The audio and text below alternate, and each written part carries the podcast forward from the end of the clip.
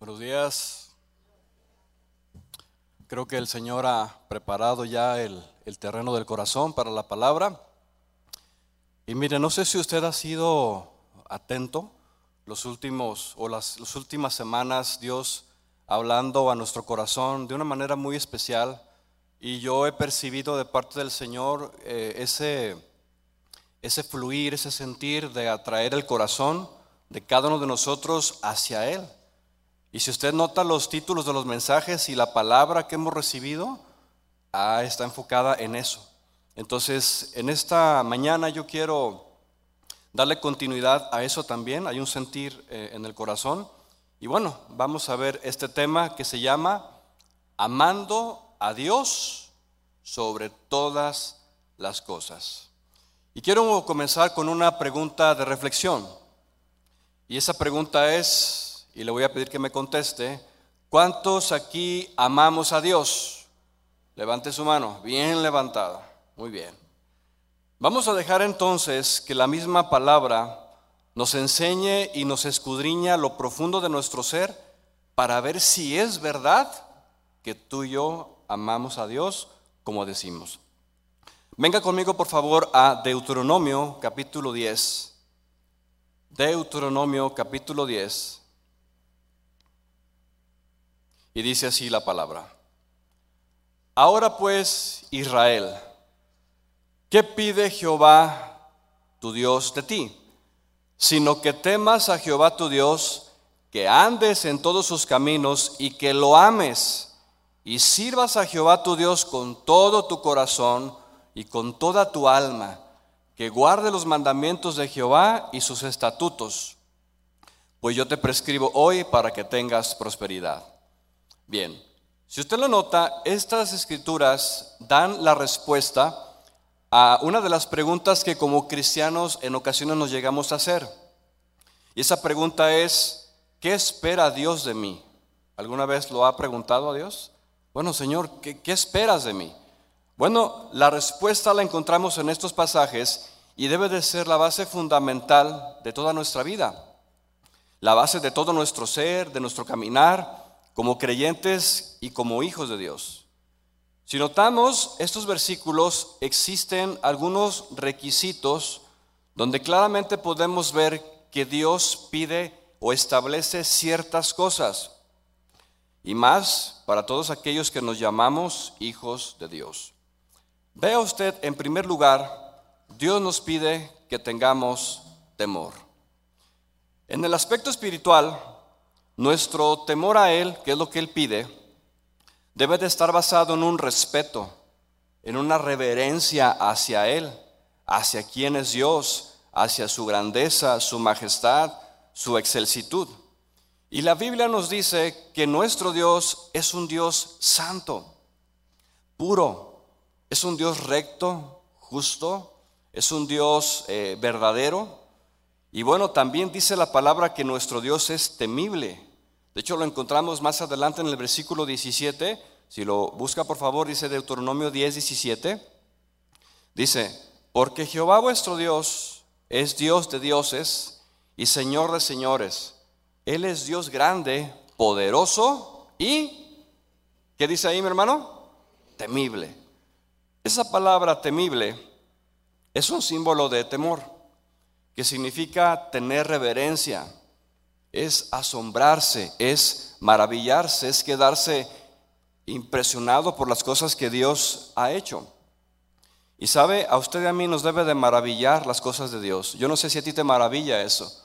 Cuando tú ves un paisaje, vas al mar, ves las estrellas, el universo, todo lo creado, es impresionante la magnificencia de Dios en su creación y produce en nosotros un asombro, decir, wow, tremenda la creación de Dios y debe de producir en nosotros esa admiración.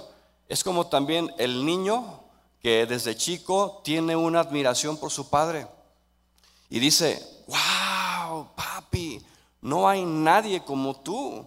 Eres increíble, no, no puede haber otro padre mejor que tú. Tú eres el mejor papá del mundo. Tal vez usted y yo lo dijimos cuando estábamos chicos y este es lo que se espera de nosotros que tengamos una admiración hacia Dios. Sin embargo, además de maravillarnos, también debemos de sentir un temor hacia el carácter de Dios, no solamente hacia sus obras, sino también hacia su carácter. Es tener respeto y reverencia a su palabra, mi hermano. De hecho, la Biblia dice que debemos de temblar ante ella. Yo recuerdo hace muchos años haber visto cómo en la iglesia en Estados Unidos, cuando se daba lectura a la escritura, la gente se ponía de pie. Y juntos como hermanos se daba lectura y toda la iglesia estaba de pie por un respeto a la palabra. Claro, esto con los años se ha diluido y ya se ha perdido este buen hábito, pero el respeto a la palabra debe de estar en nuestro corazón. También debemos de tener un temor hacia su santidad, ¿sí? sabiendo que Él es un Dios tres veces santo. Es el atributo más grande registrado en la Biblia, porque dice que Dios es tres veces santo y que no soporta el pecado. Y nuestro corazón, si en verdad tú y yo amamos a Dios, debe de caminar con temor. Lo segundo que pide Dios en estos pasajes, en cada uno de nosotros, es andar en sus caminos. Número uno, temor. Número dos, andar en sus caminos. Cuando las escrituras hablan de camino, de andar, de caminar, se referirá siempre a la manera en la que tú y yo vivimos, nuestro estilo de vida cotidiano. Y aquí viene la pregunta obligada para todos nosotros, mis hermanos, ¿cómo es nuestro caminar? Porque se espera que Dios esté en nuestro corazón y que tú y yo nos alineemos a su palabra y podamos caminar todos los días como lo hizo Noc, como lo hizo eh, Elías, como lo hicieron varios hombres de Dios que caminaron todos los días sin excepción al lado de Dios. Dios espera entonces que caminemos a la luz de su palabra que nos alineemos a sus mandamientos y que lo hagamos tú y yo no por una emoción, no por un razonamiento, sino que lo hagamos de todo nuestro corazón. Que tú y yo caminemos en la plenitud de Cristo y su palabra. Y déjame decirte algo, mi hermano. Cuando tú y yo tenemos la plenitud de Dios en nuestro corazón, Jesús mora en cada uno de nosotros, no nos hace falta nada. Tenemos una vida plena, completa en Él, porque su palabra y Él lo llenan todas las cosas de nuestro corazón. Entonces solo basta ver el resultado de nuestra vida para darnos cuenta de cómo es la manera en la que tú y yo estamos caminando. Y lo mejor será, repito, caminar con Dios, teniendo su palabra como esa lumbrera en nuestro camino que va a ir dirigiendo nuestros pasos y su Espíritu Santo, nuestro Maestro, iluminando nuestro entendimiento. La palabra de Dios entonces será nuestra brújula en el camino. Si alguna vez algún cristiano se llega a perder, sepa usted que la palabra lo traerá de regreso a casa, a la casa del Padre, porque hay algo muy tremendo que sucede. Yo he escuchado testimonios de hermanos que se alejaron de Dios y fueron años y cuando ellos comenzaron a leer la palabra, algo produjo en sus corazones que los trajo de vuelta a la congregación. Dice, no sé, dice, yo estaba eh, perdido, duré tres años, cinco fuera de Dios en los caminos de mi propia voluntad y comencé a leer la Biblia y algo sucedió en mi ser que me trajo nuevamente a la congregación. Y eso es algo bien tremendo porque solamente esto lo hace la palabra de Dios. ¿Cuántos decimos amén? Eso es lo que hace la escritura. Lo tercero entonces, primero temor, segundo reverencia. Lo tercero es tener un amor por Él. Dice ahí, que tengas amor por Jehová tu Dios. Y es aquí donde yo quiero centrar toda mi atención, porque esa va a ser la enseñanza de hoy, porque esto es lo más importante de nuestro ser como cristianos, el amar a Dios sobre todas las cosas. ¿Cómo? Sobre todas las cosas, hermanos. De hecho, este es el primer mandamiento que Dios establece en su palabra. Si viene conmigo, por favor, a Deuteronomio capítulo 6, verso 4.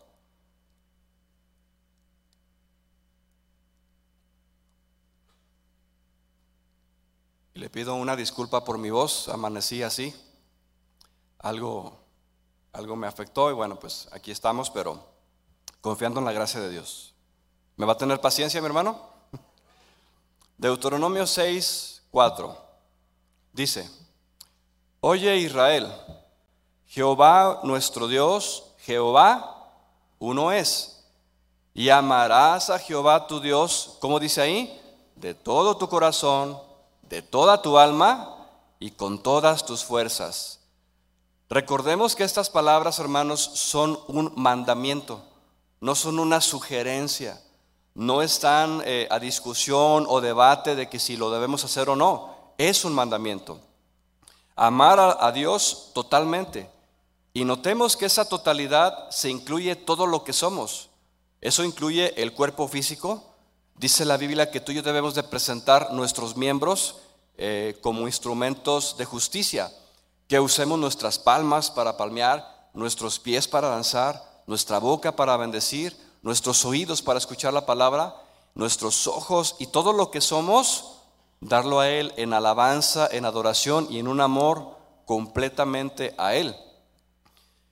También dice que debemos de amar a Dios con todo nuestro corazón. Esto quiere decir, y alma también, todo lo que son las emociones y la voluntad de cada uno de nosotros.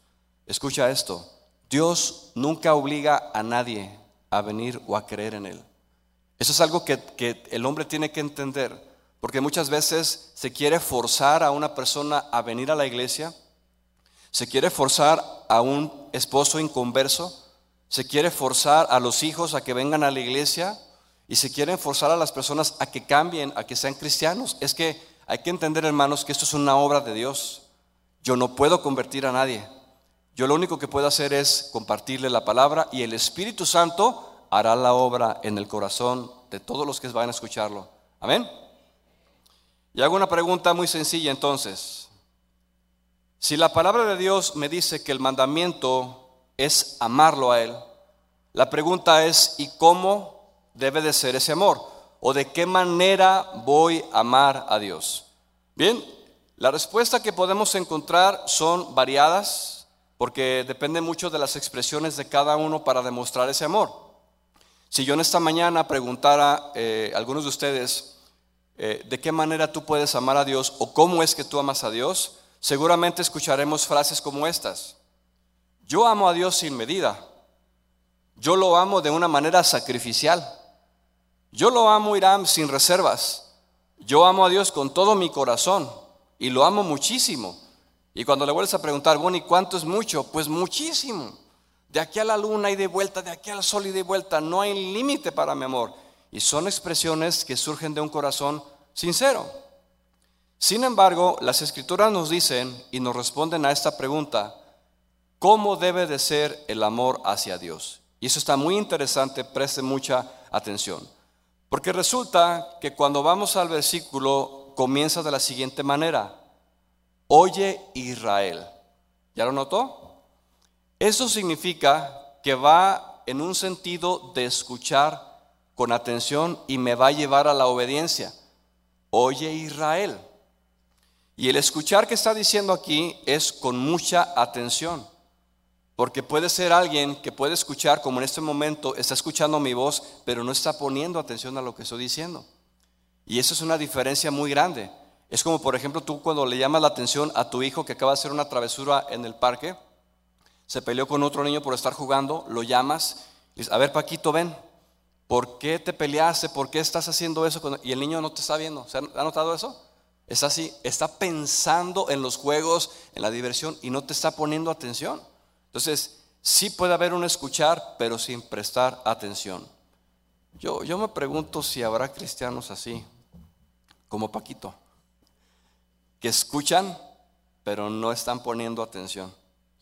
Porque tal vez están pensando en los tamales, en el pozole, en el ponche, en los regalos que van a comprar más adelante. Y eso es una realidad, podemos escuchar pero sin prestar atención. Y lo que Dios nos dice es que tú y yo debemos de prestar atención a su palabra cuando Él nos hable al corazón. Y da la idea entonces de poner atención, de inclinar todo nuestro corazón y disponerlo a obedecer una instrucción que se nos está dando. Y escuche, esta es la manera en la que se espera que tú y yo amemos a Dios, ¿sí? Amando a Dios sobre todas las cosas es no de palabras, no está basado en mis sentimientos humanos, sino mi obediencia, mi amor a Dios está basado en el corazón inclinado a escuchar su voz para obedecer. En otras palabras, el amor que tú y yo tengamos hacia Dios se determina en la medida en la que tú y yo le vamos a obedecer, ¿cierto? Y esa es la manera más importante en la que Dios nos ve, cómo le amamos. No es por lo que hacemos, no es por lo que decimos, es por nuestro corazón rendido a Él en obediencia. Y esa obediencia deberá tener la actitud correcta, porque no sé si usted sabía, pero existen dos clases de obediencia. La primera es la obediencia religiosa y la segunda es la obediencia de corazón. La obediencia religiosa, permítame explicarle brevemente esto, es aquella que está basado, ese amor, lo digo entre comillas, en la religión. ¿Sí? Es como su nombre lo dice, religioso, por medio de ritos, de métodos, de una apariencia externa. ¿Sí? Esa es la obediencia religiosa, porque yo puedo obedecer de esta manera. El problema con esta clase de obediencia es que nos puede llevar a un legalismo. Y de esto, mis hermanos, eh, la Biblia habla mucho acerca de los fariseos. ¿Quiénes eran los fariseos? Bueno, eran personas que obedecían, sí, legalmente, y obedecían de una manera religiosa. Entonces, estas personas son aquellos que demuestran el amor que le tienen a Dios en base a cumplir una obediencia externa, en obedecer la ley tal como está escrita. ¿sí? En otras palabras, son aquellos cristianos que se esfuerzan por agradar a Dios y demostrar su amor que tienen hacia con Él, pero de una manera visible, ¿sí? externo. Y dicen, Señor, yo te amo. Mira, e, estoy ayunando dos veces a la semana. Señor, yo te amo. Mira, estoy ayudando a mi prójimo, le acabo de dar 20 pesos. 20 pesos. Mira, Señor, yo te amo porque estoy sirviendo en la iglesia, estoy involucrado en un ministerio. Señor, yo te amo porque tú has visto cómo ofrendo cada semana y ayudo al sostenimiento de la obra. Señor, ¿no te has dado cuenta que yo no soy ningún adúltero, ningún mentiroso, yo no soy idólatra ni homicida como los otros. ¿Qué es esto, hermanos? Obediencia religiosa. Solamente se preocupa por el exterior. Y con estas obras, algunos pueden llegar a pensar que le demuestran su amor a Dios, haciendo estas cosas, obedeciendo en base a la ley. La pregunta es, ¿y cómo está el corazón de esa persona que demuestra un corazón religioso? ¿Cómo está?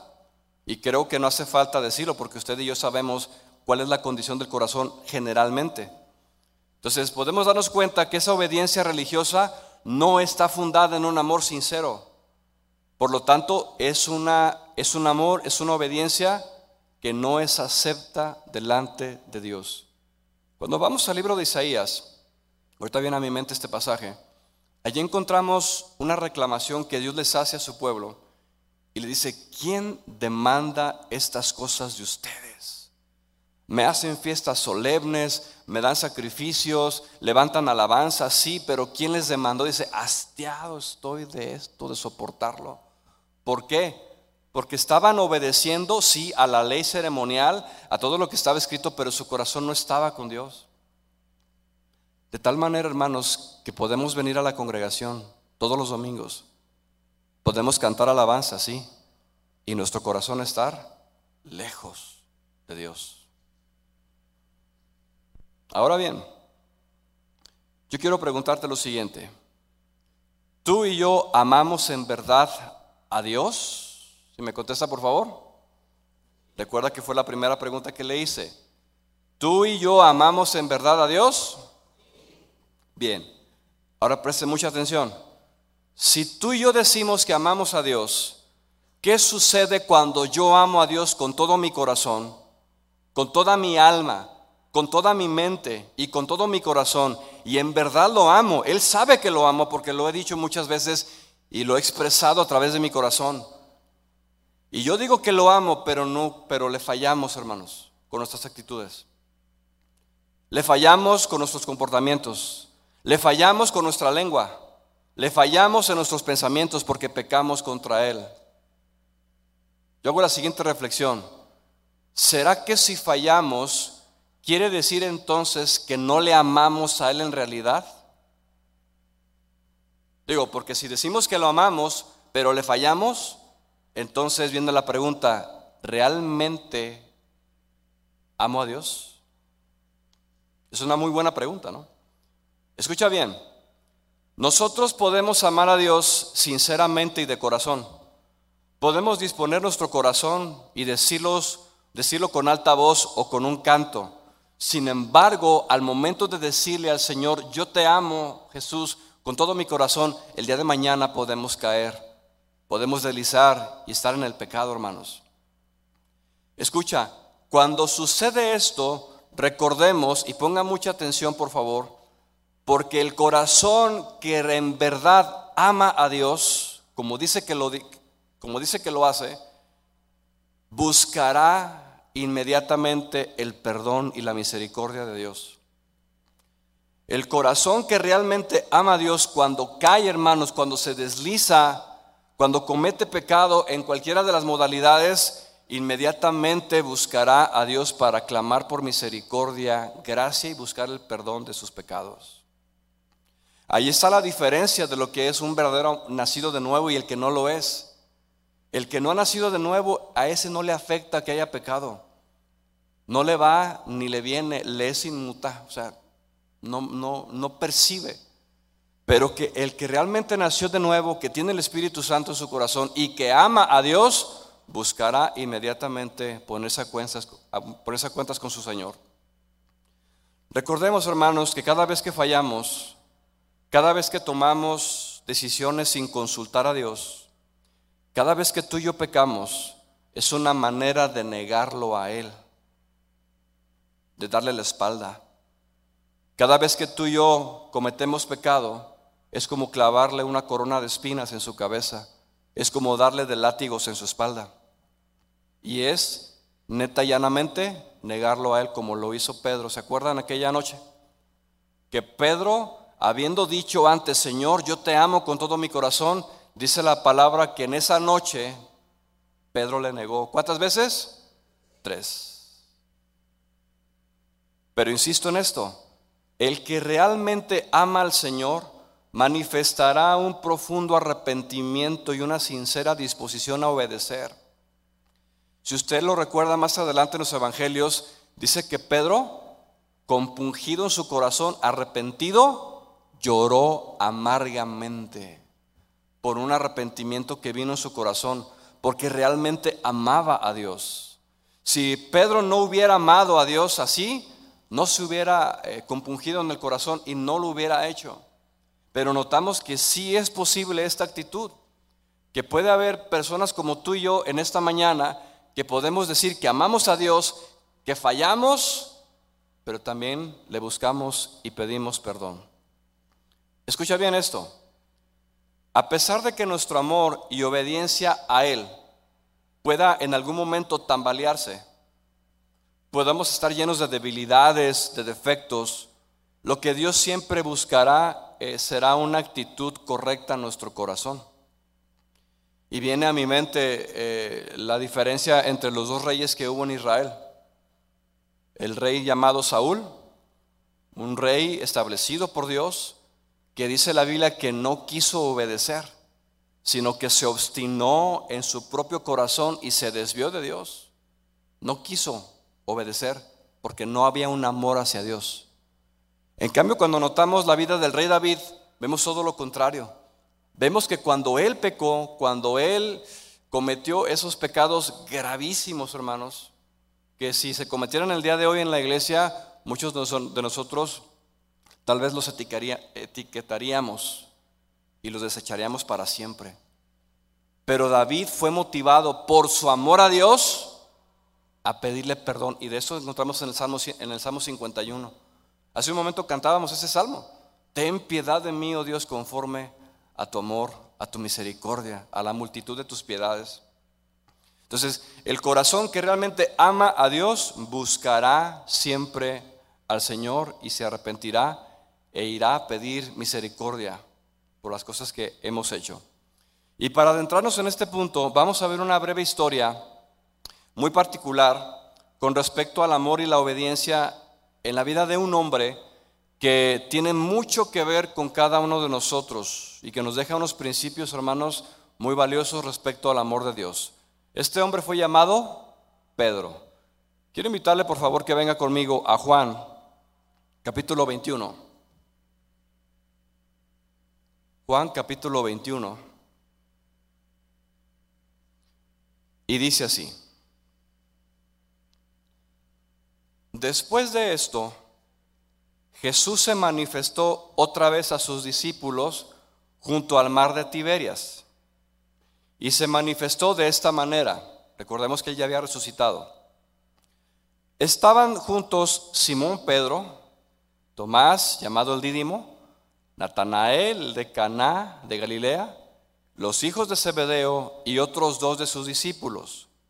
¿Cuántos discípulos eran aquí? Seis la mitad de los doce. Tengan en mente este número, por favor. Dice, Simón Pedro les dijo a estos seis, voy a pescar. Recordemos que Pedro era líder en ese momento y lo que Pedro decía, generalmente los demás lo seguían. Y dice aquí la palabra entonces que Pedro les dijo, voy a pescar. Y ellos le dijeron, vamos nosotros también contigo. Fueron y entraron en una barca y aquella noche ¿Qué dice ahí? No pescaron nada. Le voy a dar un contexto breve para entender este pasaje. Hacía aproximadamente dos semanas que Jesús había resucitado. ¿Sí? Ya había pasado la crucifixión, tres días, el Señor resucita y se les comienza a manifestar físicamente el Señor. Y el Señor les había encomendado expresamente como mandamiento comenzar a evangelizar. Esto lo encontramos en Mateo 28. Jesús les dijo, por tanto, id por todo el mundo y predicar el Evangelio a toda criatura. Esto fue lo que Jesús les había encomendado a ellos. Sin embargo, dos semanas después, lo que encontró Jesús no fue precisamente una obediencia a su mandamiento. Nos dice los versículos que acabamos de leer que estaban reunidos allí la mitad de los discípulos. Y nos dice el versículo 3 que Pedro les dice, vamos a ir a pescar. Pregunta, ¿cuál fue el mandamiento de Jesús? Predicar el Evangelio, ¿sí o no, iglesia? Sin embargo, ¿qué hizo Pedro? Se fue a pescar. Es decir, se fue a trabajar. Y de paso, hermanos, no solo Pedro lo hace, sino que también los seis lo siguen a él. De tal manera que nos damos cuenta, hermanos, que junto con los demás discípulos estaban volviendo a sus actividades regulares antes que obedecer el mandamiento del Señor. Jesús les dijo, vayan y prediquen, y ellos estaban regresando a trabajar en sus labores. O sea, hace tres años y medio que habían estado con el Señor. Y cuando el Señor los manda a llamar, ¿qué fue lo que le dijo a Pedro? Pedro, deja las redes.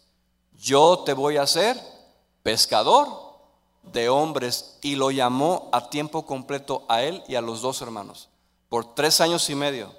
Entonces, si ya estaban de tiempo completo ellos para hacer la labor ministerial que Jesús les había encomendado, ¿por qué se estaban regresando otra vez a trabajar a lo secular?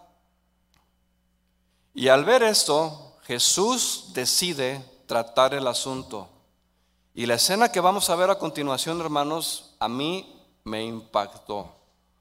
Porque escuche, cuando Jesús decide tratar un asunto de amor y desobediencia, lo hace a su manera. Lo hizo como solamente Jesús lo sabe hacer, con paciencia, con misericordia, con compasión y sobre todo con amor. Jesús no es como nosotros. Jesús trata los asuntos al corazón y de una manera muy especial. Venga conmigo, por favor, al verso 4 y vea qué tremendo está esto. Dice, cuando ya iba amaneciendo, o sea, los discípulos habían entrado a pescar en la noche. Cuando ya iba amaneciendo, se presentó Jesús en la playa. Mas los discípulos no sabían que era Jesús. Y les dijo, hijitos, ¿tenéis algo de comer? Ellos le respondieron, no. Él les dijo, echad la red a la derecha de la barca y hallaréis entonces, y hallaréis, perdón. Entonces la echaron y ya no la podían sacar por la gran cantidad de peces. Entonces aquel discípulo a quien Jesús amaba, ¿Quién era? ¿No? Entonces aquel discípulo a quien Jesús amaba, dijo a Pedro, o sea, Juan le dijo a Pedro, Pedro es el Señor, es el Señor. ¿Se imagina usted esa escena? Simón Pedro, cuando oyó de parte de Juan que era el Señor, dice que al instante se ciñó la ropa porque se había despojado de ella y se echó al mar. En ese momento yo puedo imaginarme esta escena como Pedro de una manera desesperada agarró su ropa, se comenzó a vestir y comenzó a correr en el agua. ¿Alguno tal vez ha tratado de hacer eso en el mar? Correr y es muy difícil. Pero Pedro dice que no le importó, ahí los dejó a los otros, a los otros discípulos y se bajó de la barca para ir corriendo a encontrar a su maestro. Y dice, y los otros discípulos vinieron con la barca, o sea, los dejó solos. Qué, falta de consideración de Pedro, ¿no? Y los otros discípulos vinieron con la barca arrastrando la red de peces, pues no distaba de tierra sino como 200 codos. Al descender a tierra, vieron brasas puestas y un pez encima de ellas y pan. Y Jesús les dijo, traed de los peces que acabáis de pescar. Escucha hermano, si usted lo alcanza a notar, el Señor cuando quiere tratar un asunto de desobediencia con ellos, los invitó a desayunar un zarandeado recién hecho a la orilla del mar. Igualito que nosotros los hombres, ¿verdad? Cuando queremos tratar un asunto de desobediencia, todo luego, luego queremos ir con todo. Hermanos, tengamos que aprender de Jesús nuestro Maestro. Cuando tratemos asuntos de desobediencia, asuntos delicados y todo, procuremos siempre la comunión como lo hizo Jesús. Y antes de entrar y aventar lo que queremos tratar, primero hay que elogiar. Mira, este, como las iglesias en Apocalipsis, mira, tienes algo bueno, eres esto, eres responsable, eres trabajador, eres, eres un adorador, eres un servidor, eres esto y aquello. Y después viene entonces la reprensión que fue exactamente lo que hizo Jesús. Jesús quería tratar con ellos la desobediencia y los invita entonces a desayunar. Y déjame decirte algo, porque aquí hay unos principios también interesantes. Cuando una persona desobedece una instrucción de Dios, escucha, no puede esperar que prospere lo que acaba de emprender. ¿Cuál fue la instrucción de Jesús? predicar el Evangelio. ¿Qué estaban haciendo ellos? Trabajando secularmente. Dice la Biblia que ellos estuvieron pescando toda la noche sin respuesta. Esto es lo que sucede, hermanos, cuando desobedecemos a Dios. La evidencia es que no hay fruto, no hay un resultado. Y déjame decirte algo de manera más personal. Quizás alguno de ustedes, incluyéndome, Dios nos ha dado instrucciones. Dios nos ha hablado al corazón y nos ha pedido que, que hagamos cosas o dejemos de hacer cosas. Pero no lo hacemos. Nos rebelamos y no obedecemos. ¿Y sabes qué es lo que va a pasar? Que estaremos, hermanos, gastando en vano los recursos que tenemos.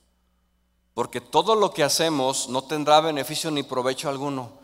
Y estás remando, ¿ah? como el barco, estás remando y remando y remando y no avanzas. ¿Por qué no avanzas? Porque no hemos obedecido lo que Dios nos dijo que hiciéramos. Pero cuando tú y yo le obedecemos a Él, al instante viene la prosperidad de lo que Él quiere hacer con nosotros. Y tan es así, date cuenta que lo, lo que dice ahí, ¿qué les dijo Jesús? En menos de un minuto, hermanos, en menos de un minuto les dijo, echen la red. ¿A dónde? A la derecha. ¿Qué hicieron? echaron la red a la derecha. ¿Qué sucedió? La prosperidad de su actividad, hermanos. Cuando tú y yo obedecemos a Dios, obedecemos su palabra y sus mandamientos, hay una cobertura y hay una respuesta de parte de Dios. Entonces, el Señor, al querer tratar este asunto con ellos, fue movido a misericordia, como lo es Él. Él viene y como lo hizo con los discípulos, también nos ayuda. Cuando tomamos malas decisiones, cuando nos desviamos, cuando hacemos lo que queremos, hermanos, Dios en su fidelidad, a veces que no lo podemos explicar, Dios nos ayuda y nos saca del pozo cenagoso y torna las cosas para bien. Bien, pues esto fue lo que sucedió con Pedro. Sigamos leyendo. Versículo 11. Dice, subió Simón Pedro y sacó la red a tierra, llena de grandes peces. Y note usted los detalles, 153. Y aún siendo tantos, la red no se rompió, porque lo que es de Dios no se puede romper. Les dijo Jesús, venid y comed. Y ninguno de los discípulos se atrevía a preguntarle, ¿y tú quién eres? Sabiendo de antemano que era el Señor. Versículo 13, vino pues Jesús y tomó el pan y les dio, y asimismo del pescado. ¿Quién le sirvió a quién? Jesús a sus discípulos. Dice, esta era ya la tercera vez que Jesús se manifestaba a sus discípulos después de haber resucitado de los muertos. Enseguida viene la confrontación, versículo número 15. Cuando vieron comido, o sea, otra vez el principio, después de comer, después de la, del elogio, después de las cosas bonitas, viene la parte pues medular. Dice, cuando hubieron comido, Jesús dijo a Simón Pedro, Simón, hijo de Jonás, ¿me amas más que a estos? Le respondió, sí Señor, tú sabes que te amo. Él le dijo, apacienta mis corderos. Volvió a decirle la segunda vez, Simón, hijo de Jonás, ¿me amas? Pedro le respondió, sí Señor, tú sabes que te amo. Le dijo, pastorea mis ovejas. Le dijo la tercera vez, Simón, hijo de Jonás, ¿me amas? Pedro entonces se entristeció de que le dijese la tercera vez, ¿me amas? Y le respondió, Señor, tú lo sabes todo. ¿Te puedes imaginar el corazón de Pedro ahí? Señor, tú lo sabes todo. Sabes que te amo. Jesús le dijo, apacienta mis ovejas. Note usted lo siguiente. Cuando Jesús confronta tres veces a Pedro, le hace una pregunta muy seria que no podemos dejar pasar a la ligera. Durante tres ocasiones, a Pedro le es cuestionado acerca de su amor que había en su corazón para con su maestro, que si bien es cierto, están relacionadas estas tres preguntas con las tres veces que negó Pedro a su Señor en la debilidad humana. Pero qué interesante es notar que esas tres preguntas estaban enfocadas precisamente en el área más importante que a Dios más le interesa, que es el corazón y el amor que tenemos hacia Él. O sea, esa es la, esa es la importancia de lo que está haciendo Jesús. Viene entonces la primera pregunta para Pedro. Vea usted, dice, Pedro, ¿me amas más que a estos? ¿Quiénes son estos?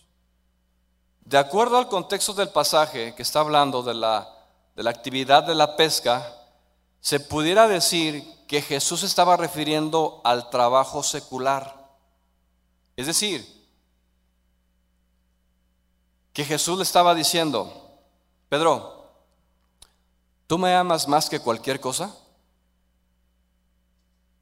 ¿Tú me amas más que tu trabajo, Pedro? Pedro, ¿tú me amas más que cinco mil peces que puedas pescar? Pedro, ¿tú me amas más de lo que puedas recolectar? ¿Tú me puedes amar más que 20 lanchas que pudieras tener para prosperar tu negocio de pesca? Eso es lo que estaba diciendo Jesús aquí. Pedro, ¿me amas más que a estos? Y es la misma pregunta, hermanos, que Dios nos hace a nosotros. Acuérdense, el mensaje es amando a Dios sobre todas las cosas. Nuestro amor hacia Dios está más por encima de nuestro trabajo secular, más que lo que podamos prosperar. Es que el domingo es el día que más vendo. Es que este trabajo ha sido, me ha bendecido demasiado el Señor. Sí, pero te has dejado de congregar. Entonces, lo que está diciendo Jesús aquí, Pedro, ¿me amas más que a estos? Y escuche, cuando Jesús utiliza la palabra me amas, en el significado del amor existen tres niveles.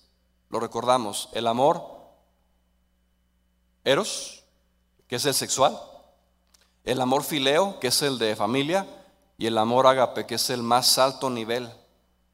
Lo que Jesús estaba buscando en el corazón de Pedro era el amor ágape en su corazón. De tal manera, hermanos, que cuando Jesús lo confronta a él, diciéndole, Pedro, ¿me amas en un nivel mayor a mí? Pedro le contestó, Señor, tú sabes que te amo. Pero déjame decirte lo siguiente, en el original griego, cuando Pedro le contesta a Jesús, Señor, tú sabes que te amo, no está utilizando la palabra ágape, está utilizando la palabra fileo. Es decir, Pedro, ¿me amas? Pedro le contesta, Señor, tú sabes que te amo, pero no tanto. Señor, tú sabes que te amo, pero a veces, porque te fallé. Señor, tú sabes que te amo, pero no me he comprometido del todo a ti. Y esta fue la respuesta de Pedro la primera vez. Viene la segunda pregunta, versículo 16, Pedro, hijo de Jonás, ¿me amas? Y sucede exactamente lo mismo, hermanos. La pregunta es, y pon mucha atención a esto, es ¿por qué Pedro contestó de esta manera? ¿Por qué Pedro las dos primeras veces no pudo decir, Señor, tú sabes que te amo en un nivel ágape, sino en un nivel inferior, en un nivel fileo? ¿Por qué? ¿Era que en realidad Pedro no amaba al Señor por sobre todas las cosas? ¿Sería acaso que, en el corazón de Pedro no había ese amor incondicional hacia su Señor? La respuesta es obvia, no. No era que Pedro estuviera en ese nivel de amor superficial. Lo que pasa es que Pedro había desobedecido al Señor en sus mandamientos. Lo mandó a predicar y le estaba pescando. Y a eso agrégale que lo negó tres veces ¿Te has puesto a pensar, hermano, alguna vez qué fue lo que sintió Pedro en su corazón al escuchar las palabras de Jesús? Tres veces. ¿Me amas? Pedro se sentía tal vez indignado, se sentía mal en su corazón porque le había fallado al Señor. Es como cuando alguien, decimos aquí en México, la riega, ¿sí? ¿Cuánto le hemos regado? ¿Y cómo nos sentimos, hermanos? Mal. No queremos ni siquiera voltear a los ojos, porque nos da pena, nos avergüenza, nos sentimos intimidados. Pedro, ¿me amas? Señor, yo, me imagino esta escena, ¿no? Señor, tú sabes que te amo, pero, pero no lo volteaba a ver a los ojos. Pedro, ¿me amas? Señor, tú sabes que te amo. Era una actitud en su corazón, hermano, de vergüenza, de, pena por lo que había hecho Pedro anteriormente. Pero sabes una cosa, Pedro sí amaba a Jesús, no hay duda alguna de ello. Y cuando dijo aquellas palabras el apóstol Pedro, Señor, yo te seguiré a donde quiera que vayas y aún hasta la muerte iré contigo. ¿Se acuerda que dijo eso? ¿Era sincero lo que estaba diciendo él? Claro que era sincero. Fueron palabras porque Pedro amaba a Jesús por sobre todas las cosas. Sin embargo, hermanos, falló. Como tal vez tú y yo le hemos dicho al Señor muchas veces lo mismo, que le amamos con todo nuestro corazón, que no hay nada más importante que Él, que Él lo llena todo y cantamos. Y decimos, Señor, mi amor por ti es inmenso, es tan grande, tan profundo. Te amo con todo lo que soy. Y déjame decirte que cuando tú y yo decimos esas palabras, también pueden ser sinceras de todo nuestro corazón. Sin embargo, más adelante podemos fallar. Pedro en realidad amaba a Jesús, que estuvo dispuesto a escuchar la amonestación del Señor en aquella playa. y escuchó al Señor, ahora sí, sin ninguna actividad secular, escuchó al Señor con todo su corazón y toda su disposición y dijo, Señor, aquí estoy. Y Jesús le dijo, Pedro, tienes que ponerte a cuentas conmigo. ¿Me amas? Esto es lo que sucede, hermanos. Pregunta para ti y para mí. ¿Cuántas veces le hemos fallado al Señor? ¿Cuántas veces? ¿Tres? ¿Cuántas veces? Miles de veces, ¿sí o no? Miles de veces, hermanos, miles de veces todos los días. Sin embargo, hermanos, aunque le fallamos al Señor, en su misericordia Él nos busca. Él nos llama. Jesús nos ha invitado muchas veces un pescado zarandeado a la orilla de la playa y tú y yo no nos hemos dado cuenta por la dureza de nuestro corazón. Porque Dios habla a través de la alabanza. Y yo no sé si usted lo ha notado, hermanos, pero de, algunas semanas hacia atrás, hacia acá, ha habido un mover diferente en, en la alabanza y en la adoración, aún en la palabra. Y Dios está bien interesado en hablar al corazón de cada uno de nosotros. Y Dios nos habla, nos llama al arrepentimiento una y otra vez, nos pone la mesa servida, quiere platicar con nosotros y tú y yo decidimos ignorarlo.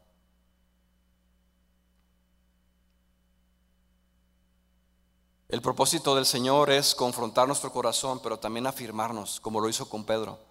Por eso vino la tercera vez que Jesús le pregunta a Pedro. Pedro le dijo la tercera vez, Simón hijo de Jonás, ¿me amas? Pedro se entristeció de que le dijese la tercera vez, ya no pudo soportar más ese ¿me amas? Y le dijo, Señor, tú lo sabes todo. Ahora contestó diferente. Dice, Señor, tú lo sabes todo tú sabes que te amo. Jesús le dijo entonces, Pedro, apacienta mis ovejas. Lo que estaba buscando Jesús era la sinceridad de su amor en Pedro. Era que él recordara y estuviera completamente seguro de su compromiso que tenía con el Señor. Un compromiso que lo llevaba a un nivel de entrega absoluta y una total devoción. Por lo tanto, hermanos, nuestro amor hacia Dios debe de ser total sobre todas las cosas.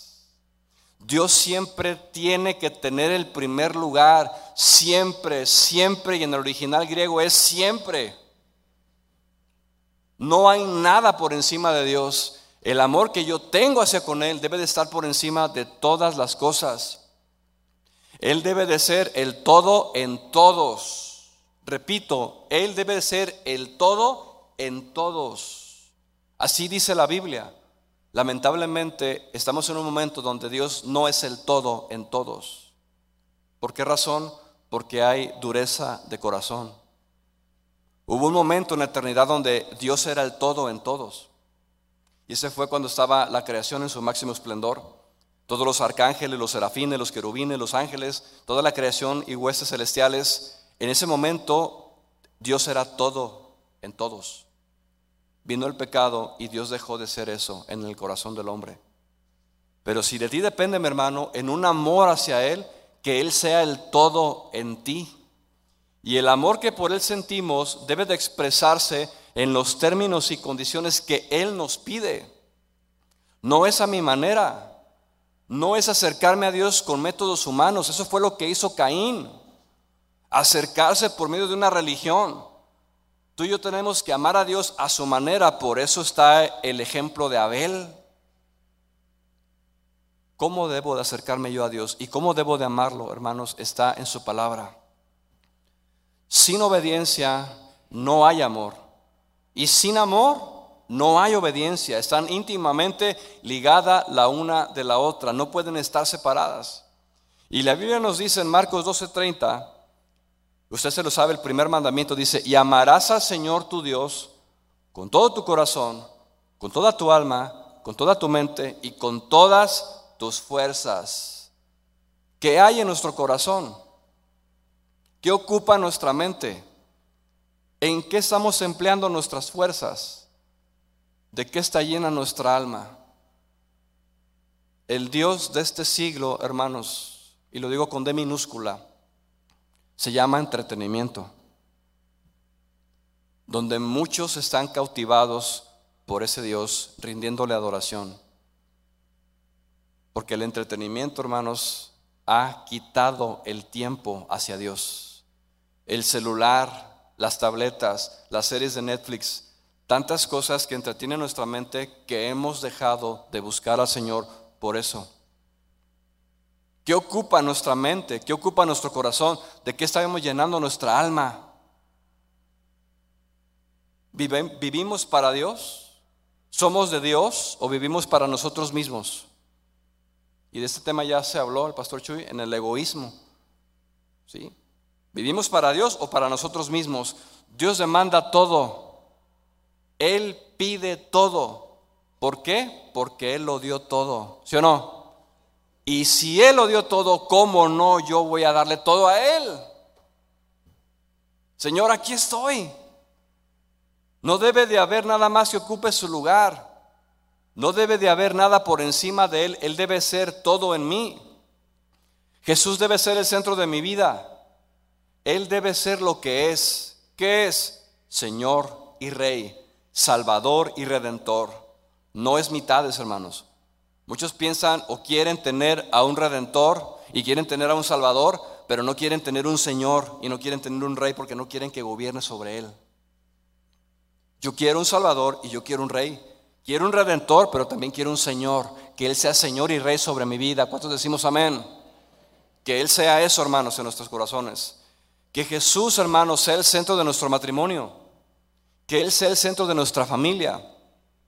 Que él sea el centro de mis hijos y démonos cuenta que cuando Él no es el centro, algo más ocupará su lugar. ¿Qué pasa cuando decidimos sacar a Dios de nuestra familia? ¿Qué pasa cuando decidimos sacar su palabra de nuestro matrimonio, de nuestro núcleo familiar? Comienzan entonces a ocupar esos espacios los problemas, las diferencias, los defectos. Se comienzan a ver el uno al otro en el matrimonio con, con defectos.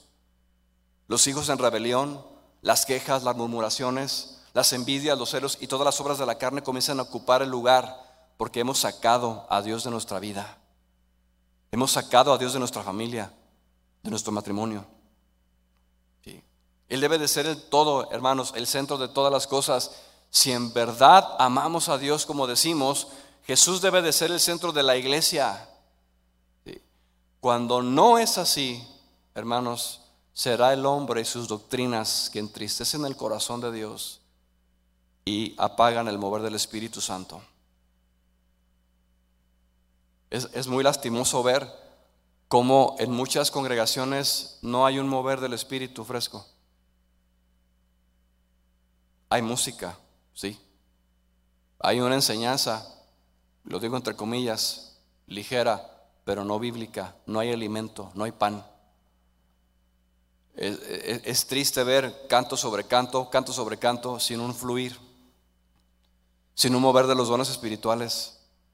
Y sabe, mi hermano, Dios quiere manifestarse en una libertad, porque donde está el Espíritu del Señor, allí hay libertad. Y Dios se mueve en nosotros, Él quiere hacerlo. Entonces, para eso Jesús debe ser el centro de la iglesia. Debemos amarlo a Él, anhelarlo a Él, estar llenos de Él y entrar, hermanos, en esa plenitud de vida. Y al amarlo a Él en esa medida, yo soy pleno, hermanos. No me hace falta nada. Porque si yo tengo a Jesús, lo tengo todo. Puede faltarme el alimento, pero si yo tengo a Jesús, lo tengo todo. Puedo estar enfermo, sí, pero si tengo a Jesús, lo tengo todo. Puede faltarme todo, pero si lo tengo a Él, hermanos, lo tengo todo.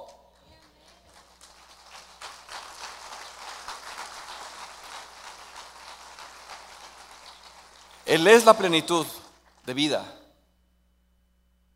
El amor que tengo hacia Él está por encima de todas las cosas. El amor que tengo por Dios está por encima de todas las cosas. Sobre mi familia o seres queridos. Escucha esto. Si tú dices y yo digo que amo a Dios, ese amor hacia Él estará por encima de mi esposa, de mis padres, de mis hermanos, de mis hijos, de mis primos, de mis tíos, de mis abuelos. Él estará por encima de todo esto y no me importará perder cosas, privilegios, por seguir a Cristo. Yo prefiero seguir a Cristo que darle gusto a mi familia. Porque el amor que yo le tengo a Dios es más grande que ellos. Incluso el amor a Dios, hermanos, es más grande. Jóvenes que están aquí, hay algunos, que tu pretendiente que no es cristiano. Porque de repente hay hombres o mujeres que empiezan, pues, a convivir, a tener una relación, pero resulta ser que el amor a Dios debe de ser más grande que el amor que le puedas tener a una persona. Eso significa que yo no voy a ceder a algo en contra de lo que Dios me dice en su palabra, porque quiero amar y respetar a Dios. ¿Recuerdan ustedes cuando Jesús dijo en aquella ocasión, el que ama padre o madre más que a mí, ¿qué dijo Jesús? No es digno de mí. El que ama a su hijo o a hija más que a mí, no es digno de mí. A eso se refiere. A eso se refiere, hermano. Yo recuerdo una ocasión cuando mi hijo tenía ocho años, unos ocho o diez años, yo le enseñé este principio. Y yo le dije, hijo, tú sabes que yo te amo, ¿verdad? Sí, papi, yo, yo sé que tú me amas. ¿Tú sabes cuánto te amo, hijo? Sí, yo sé que me amas mucho. Y ya ve cómo se ponen los niños, ¿verdad? Pues déjame decirte, hijo, que ese amor que yo tengo por ti es único para ti. Pero también quiero que sepas que el amor que yo le tengo a Dios es más grande que el que yo tengo por ti. Cuando yo le dije eso, nunca se me va a olvidar, sus ojos se abrieron así, mire, así como que, ¿qué estás diciendo? ¿Que tú, me ¿Que tú no me amas más? ¿Que yo no soy el último, que no soy el único? ¿Que Dios es más importante que yo? Y le tuve que enseñar y decirles, hijo, Dios tiene más prioridad que tú y tu mamá, porque yo amo más a Él que a ustedes. Entonces, tiene que ser por encima de todas las personas. Y hay un caso en la Biblia que recuerdo claramente de un ejemplo del amor hacia Dios sobre todas las cosas, incluyendo su familia. Fue el caso de Abraham. ¿Recuerda? ¿Qué hizo Abraham? Dice la Biblia que Dios le pidió que sacrificara a su único hijo, al único que él tenía. Date cuenta de eso, no era cosa ligera. Y dice que Abraham, por amor a Dios, obedeció y fue al monte del sacrificio. Y dice ahí la narración que ya estando en el monte, amarrado este joven, Abraham extiende su mano a punto de sacrificar a su hijo cuando un ángel lo para. Abraham estuvo dispuesto a sacrificar a su propio hijo por el amor que le tenía a Dios. El amor a Dios, hermanos, fue más grande que su propio hijo Isaac. Date cuenta de eso. Entonces, nuestro amor a Dios está sobre todas las cosas. Está aún sobre mis bienes materiales. Esto quiere decir que yo no voy a amar ni voy a estar apegado a los bienes materiales. Lamentablemente hay muchos que aman su casa, su dinero, su ropa, el carro. En una ocasión llegamos a la casa de unos hermanos y estaba el, varón limpiando su carro. Ya nos reciben, dice la esposa, pásale hermano, este, ahorita, ahorita vamos a comer, nos habían invitado a comer. Entramos a la casa y dice el hermano, ahorita voy, ahorita, ahorita voy, ahorita entro, ok. Bueno, pasaban cinco minutos, diez, quince, veinte. Digo, bueno, pues ya, ya se tardó, ¿no? Entonces yo hago la cabeza así para verlo. Cuando yo giro la cabeza para verlo, todavía estaba tallando el carro con el trapo. Y me dice la esposa, así lo verá todos los días. Talle y talle el carro. Ama más el carro que a mí. Y así hay, hermanos, muchas personas que aman más los bienes materiales que aman más las cosas que a Dios. ¿Sí? El amor de Dios está sobre todas las cosas y aún y a pesar eh, de los bienes materiales que podamos tener, porque Dios nos puede bendecir. Sí, Dios nos bendice, pero que esa bendición no tome prioridad sobre el amor que yo le tengo a Dios. ¿Sí? El amor a Dios está sobre encima de las cosas, pero también sobre encima del dinero, hermanos. ¿Dónde tiene el dinero usted? ¿Abajo del colchón? ¿Dónde tiene el dinero? ¿En el corazón o en la mano? El dinero hay que tenerlo en la mano, hermanos, no en el corazón. Nunca se me va a olvidar un hermano que guardaba su dinero abajo de su colchón. Ya tenía un, una base, ya ve que son box springs. Bueno, ya era una base de puros billetes, literalmente yo lo vi. Puros billetes era, era su base del colchón. Y todos los días los contaba junto con su esposa y decía, a mí me relaja contar los billetes. Y se agarraba contando los billetes, se agarraba contando los billetes. Y una vez dijo, mira, estos son tus verdaderos amigos. Estos no te van a fallar nunca. ¿Qué corazón tan apegado al dinero, hermanos? ¿Qué fue lo que dijo Jesús? ¿De qué le sirve al hombre ganar el mundo entero si pierde su alma? ¿Qué no sabes que hoy mismo vienen a pedírtela? Dijo el apóstol Pablo, porque raíz de todos los males es el amor al dinero, el cual codiciando algunos se extraviaron de la fe y fueron traspasados de muchos dolores. ¿Dónde está el corazón? ¿Dónde está el amor? El rey David, allá en el libro de las crónicas, dice que en una ocasión se levanta la construcción del templo y dice David que por el afecto que él tenía en su corazón hacia la casa de su Dios, él dispuso de manera personal y voluntaria oro para las cosas de oro, bronce para las de bronce, y así plata y dio de su tesoro personal. Porque David no tenía pegado su corazón a las riquezas. Qué lamentable es que habrá quienes sí están apegados a las cosas materiales o al dinero. Entonces, tiene que haber un afecto de nuestro corazón hacia Dios. ¿sí? Y en ese punto, he escuchado algunas veces que dicen algunos cristianos, es que si doy, no me va a ajustar. Si doy lo que tengo que dar, no voy a comer es que si doy me va a reducir mi cantidad de ingreso. Mire hermano, usted conoce la palabra y las promesas, pero yo no sé si usted recuerde, en una ocasión el pastor Chuy habló de un hombre en una comunidad, eh, creo que fue en África, creo, donde había eh, en el, púlpito delante de la plataforma un canasto grande y en ese canasto la gente comenzaba a pasar para dar sus ofrendas y sus diezmos. Y se comenzó a llenar aquel canasto y dice que el pastor estaba ahí al frente con el liderazgo, observando a un hombre en primera fila eh, que se estaba comportando extraño. Y, lo volteaban a ver diciendo, ay, no se vaya a robar este los, los diezmos, las ofrendas, vaya a agarrar la canasta y salir corriendo, ¿no? Y estaban así porque tenía una actitud inquieta, estaba desesperado, estaba, ahí porque había música, estaba la alabanza, y él estaba ahí este, inquieto. Pues en un momento, hermanos, dice que este hombre se aventó al canasto de las ofrendas. Y todos se quedaron así impresionados como diciendo, ¿qué, qué estás haciendo? Cuando pasa el tiempo y ya se acaba la reunión y le preguntan, oye, ¿por qué te aventaste al canasto? Porque no tenía nada que dar, me quise dar a mí mismo. Hombre, hermanos, qué nivel de amor y de entrega a Dios. Qué tremendo, hermanos. Y a veces nosotros le escatimamos a Dios. El amor hacia Él está limitado. No, no, no, no queremos entregarle todo, no sé por qué razón. Pero si realmente amamos a Dios, le damos todo, hermanos.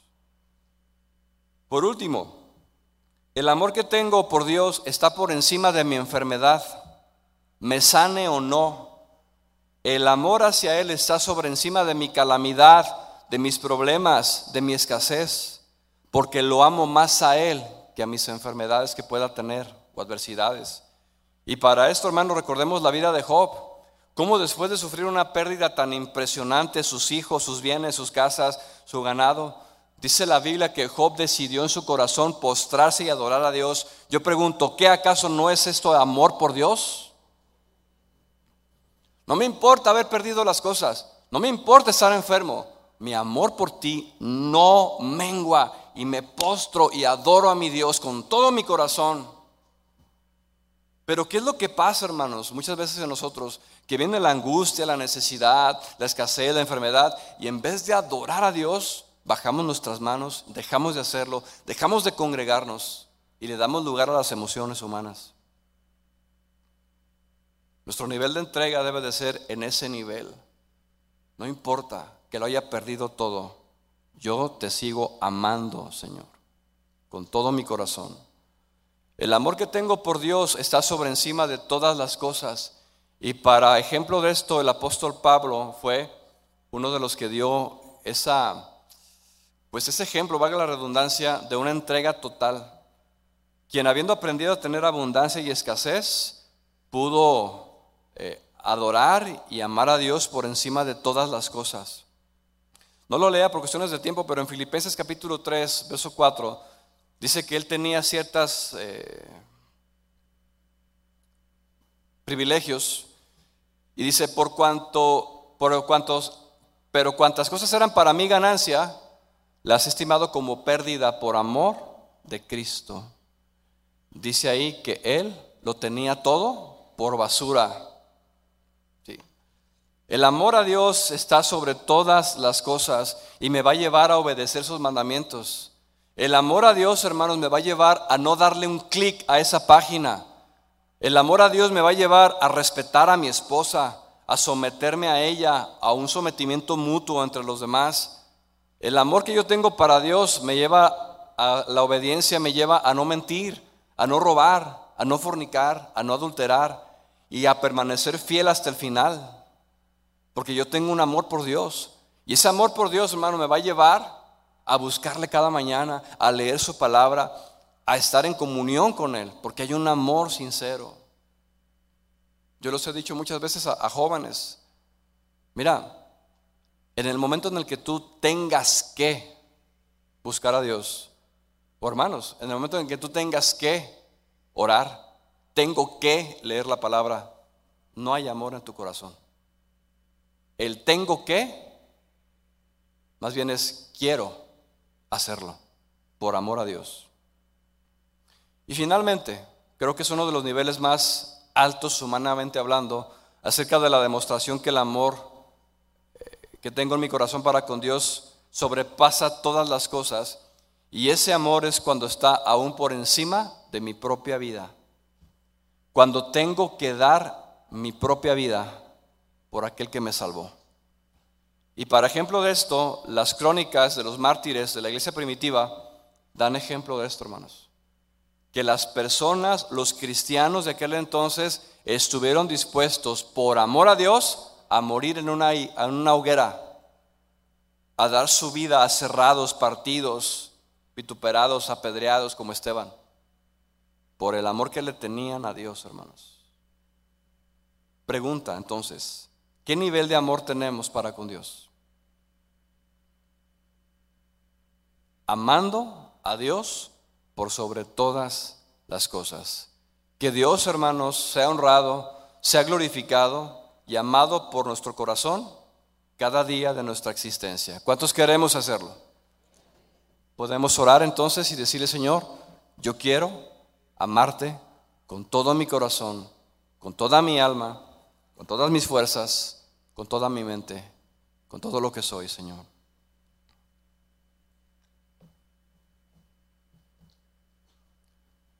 Señor,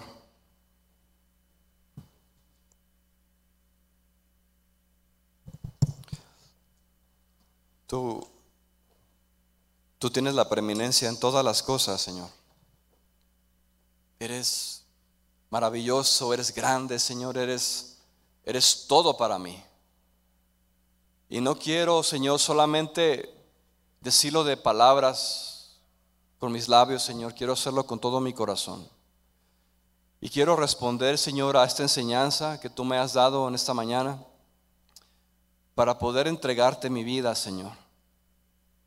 Sabiendo que no soy perfecto, que la puedo, puedo cometer errores, Señor. Puedo deslizarme incluso, pero mi amor por ti, Señor, ahí sigue. ahí sigue por ti. Si tú, mi hermano, mi hermana que estás aquí,